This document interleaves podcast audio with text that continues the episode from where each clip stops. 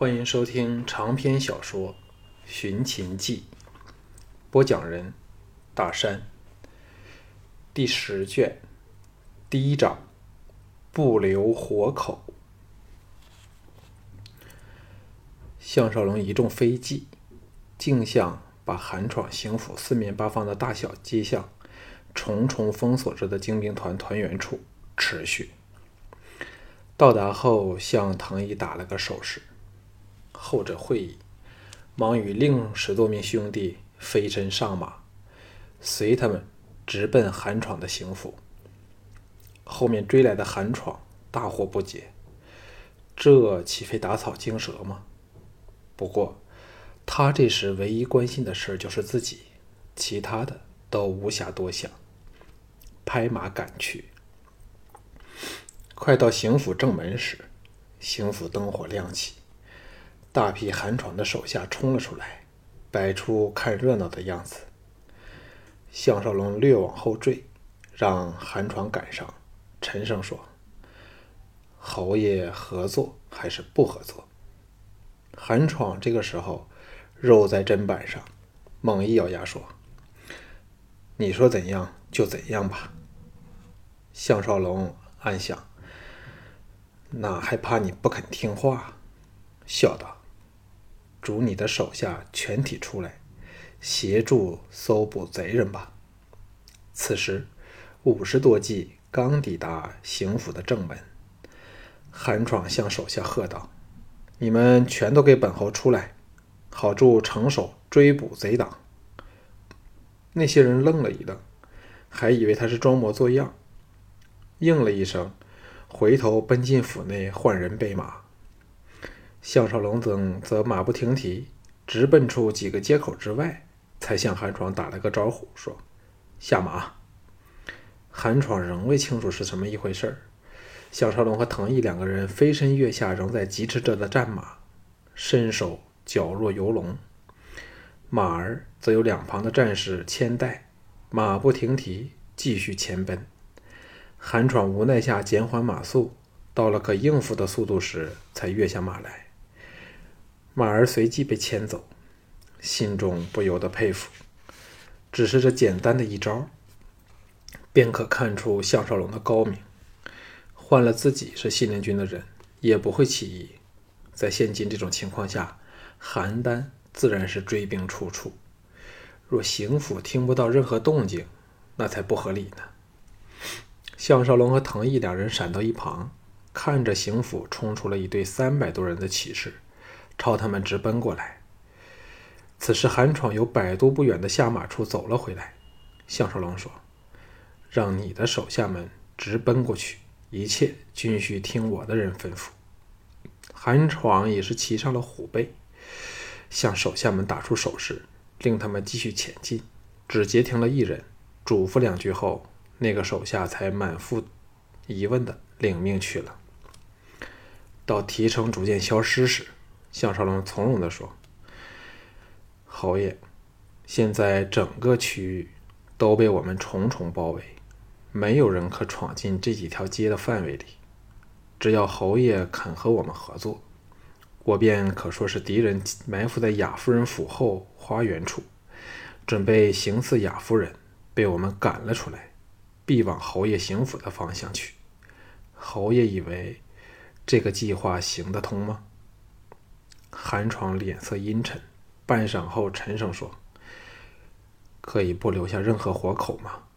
里面尚有十多门婢仆。”项少龙说：“那些婢仆知情吗？”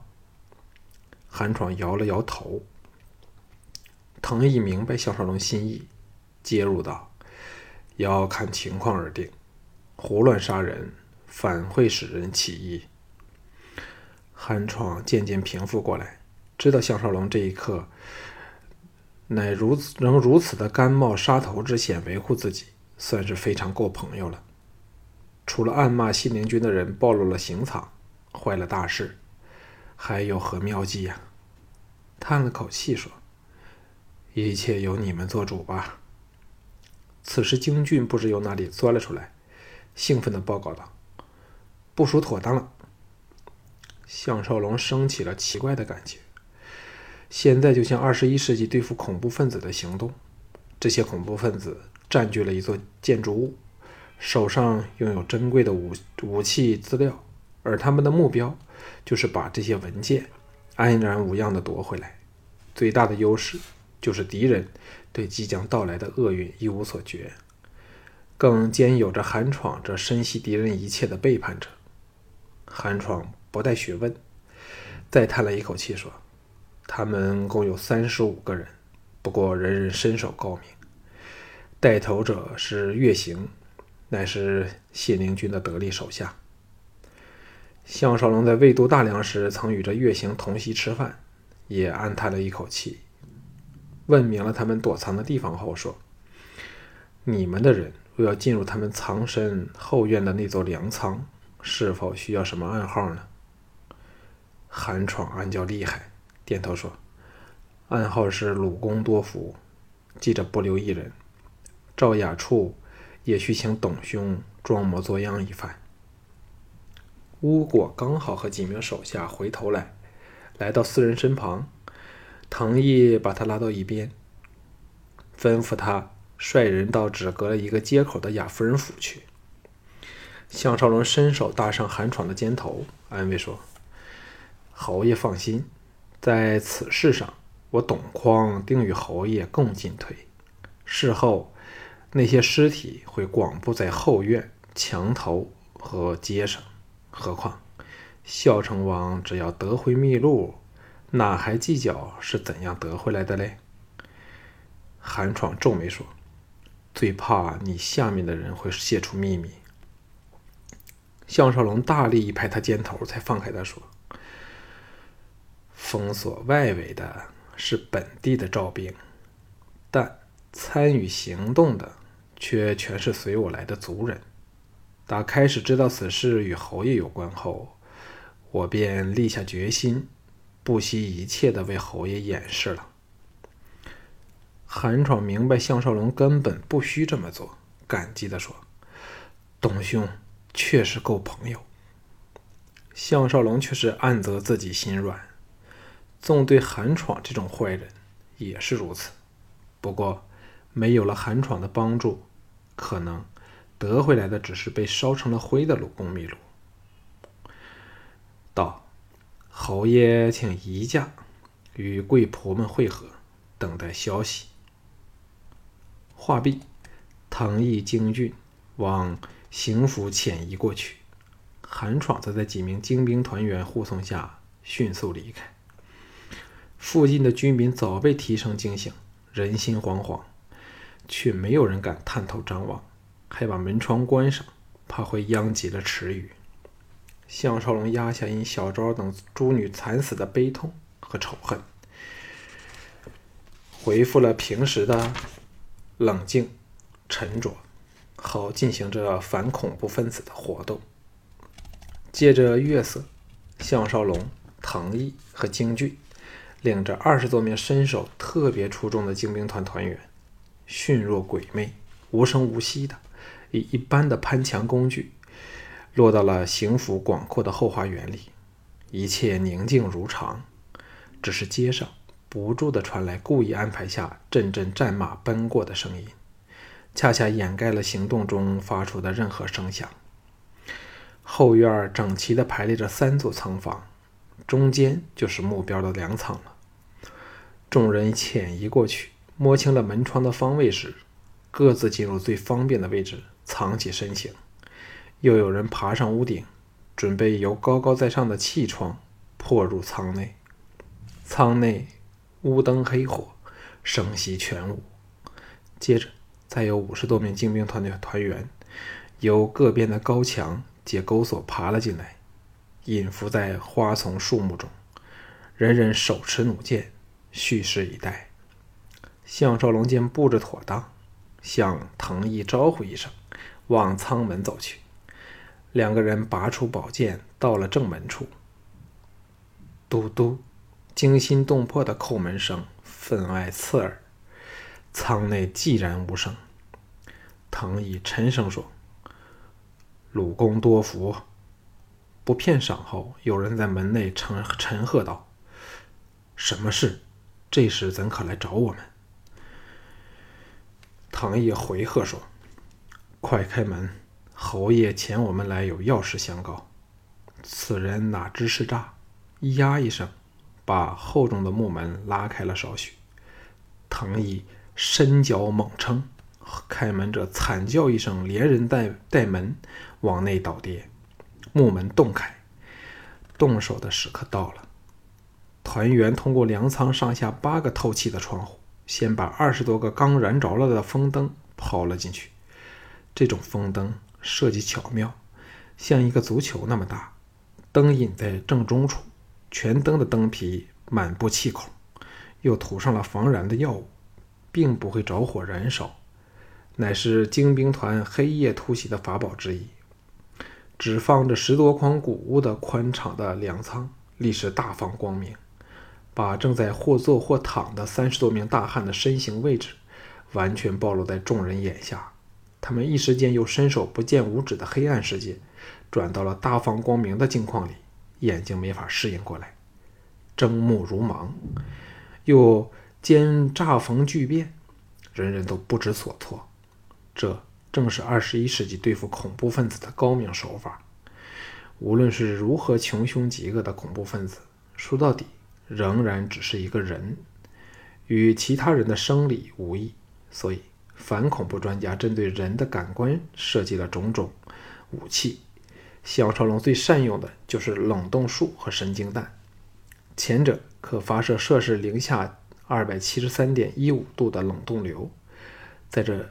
绝对零零度中，任何有生命的细胞都停止了运动。解冻后，却可将敌人完好无恙、活生生的俘虏过来。神经弹笼罩范围极广，可暂时的瘫痪对手的中枢神经。当目标处于麻痹状态时，只好任由宰割。在这古战国时代里，当然没有这类威力惊人的武器，但项少龙设计的这种风灯。在眼前的情况下，正恰到好处地发挥出同样的作用，分别只是在留和不留活口之间。项少龙和藤毅早有心理准备，当风灯置入舱内，敌人现形的刹那，两个人即滚地抢进舱里。项少龙顺手掷出手上的飞刀，刺入了那被反撞回去的后木门，拍得头破血流的倒在地上的那个人的。脖子处，还四光环暗的粮仓中，这批双手沾满血腥的凶手仍是全副武装，没有松懈下来。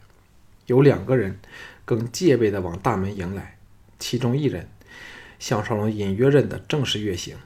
项少龙和唐毅跃起来时，长剑刚由下面上上送入这两人的胸腹内的至深处。当向腾两人同时把宝刃左右横托时，弩箭升起，惨叫不绝。月行和另外那人剑尚未出鞘，便发出震苍的痛嘶，带着一捧鲜血往后跌退。其他人纷纷中箭，东翻西倒。月行和那个人踉跄退了十多步，仰天翻跌，气绝毙命。项少龙想起了小昭烧成焦炭的惨状，哪会留情？冲前连杀了两人后，才发觉再没有能站起来的敌人了。穿窗而入的京俊比他还多宰了对方一人。项少龙扑回月行的尸体尸身旁，一轮搜索后，找出了被他贴身藏好的鲁公秘录的正本和手抄本，心头一阵感触：若非这两卷东西，小昭等何用送掉性命呢？唐毅走了过来，沉声说。你真要为寒床掩饰吗？项少龙叹了一口气，站起来说：“我是否心太软呢？”唐毅抹掉刃上的鲜血，淡淡的说：“时间不多，我们快布置吧。”打出手势，精兵团员迅速把尸体移往街上和园墙外，尚未断气的便补上一些，做了项少龙自问没法子亲力亲为的事儿。孝成王看着桌上的鲁公秘录，龙颜大悦。对项少龙解说如何把潜伏夫人府内的人逼出来，如何包围奸杀，却是不大在意。陪侍一旁的金王后和仍是秀眸红肿的赵雅，都欣慰地看着项少龙这立了大功的英雄。只有郭开眼珠乱转，冷冷问道：“董将军为何如此失策，竟不留下任何活口，好像信陵君兴问罪之师呢？”又向孝成王说：“若安离得到这批人证，说不定可整治魏无忌。看来偷袭龙阳君者也有这批人的份儿。”孝成王得到郭开这个新奸夫的提醒，皱眉向项少龙说：“郭大夫言之有理，董将军有什么话说？”项少龙从容答道：“鄙人是别无选择，必须尽快痛下杀手。”否则，若叫对方自知难以幸免时，毁去了鲁公秘录，纵使只是毁去那部分，我们也是得不偿失啊！金王后帮腔说：“龙阳君已认出了其中几个人来，更证实了带头者乃是信陵君的食客月行。只要把这些尸体全部送返大梁，我看无忌公子会非常烦恼呢。”孝成王找紧的只是鲁公秘录，一想也是道理，点头向项少龙欣然说：“董卿立此大功，寡人自当有赏。”哦，项少龙跪地谢恩：“大王愧煞寡鄙人了，鄙人让这群凶徒潜伏邯郸而不查，终是疏忽失责。大王不予计较，已是最大的恩典了。鄙人提议把这些人示众三天。”公告全城，好安国民之心。孝成王见他鞠躬不交，更是高兴，不住的点头。项少龙乘机说：“为了城防安全，鄙人想调动人马，增强城防，望大王亲准。”孝成王在此事上却不含糊，说：“卿家快把计划递上来，让寡人一看，若没有问题，立即批准。”说话时。连续打了两个哈欠，项少龙趁机告退。天色这时才开始明亮起来。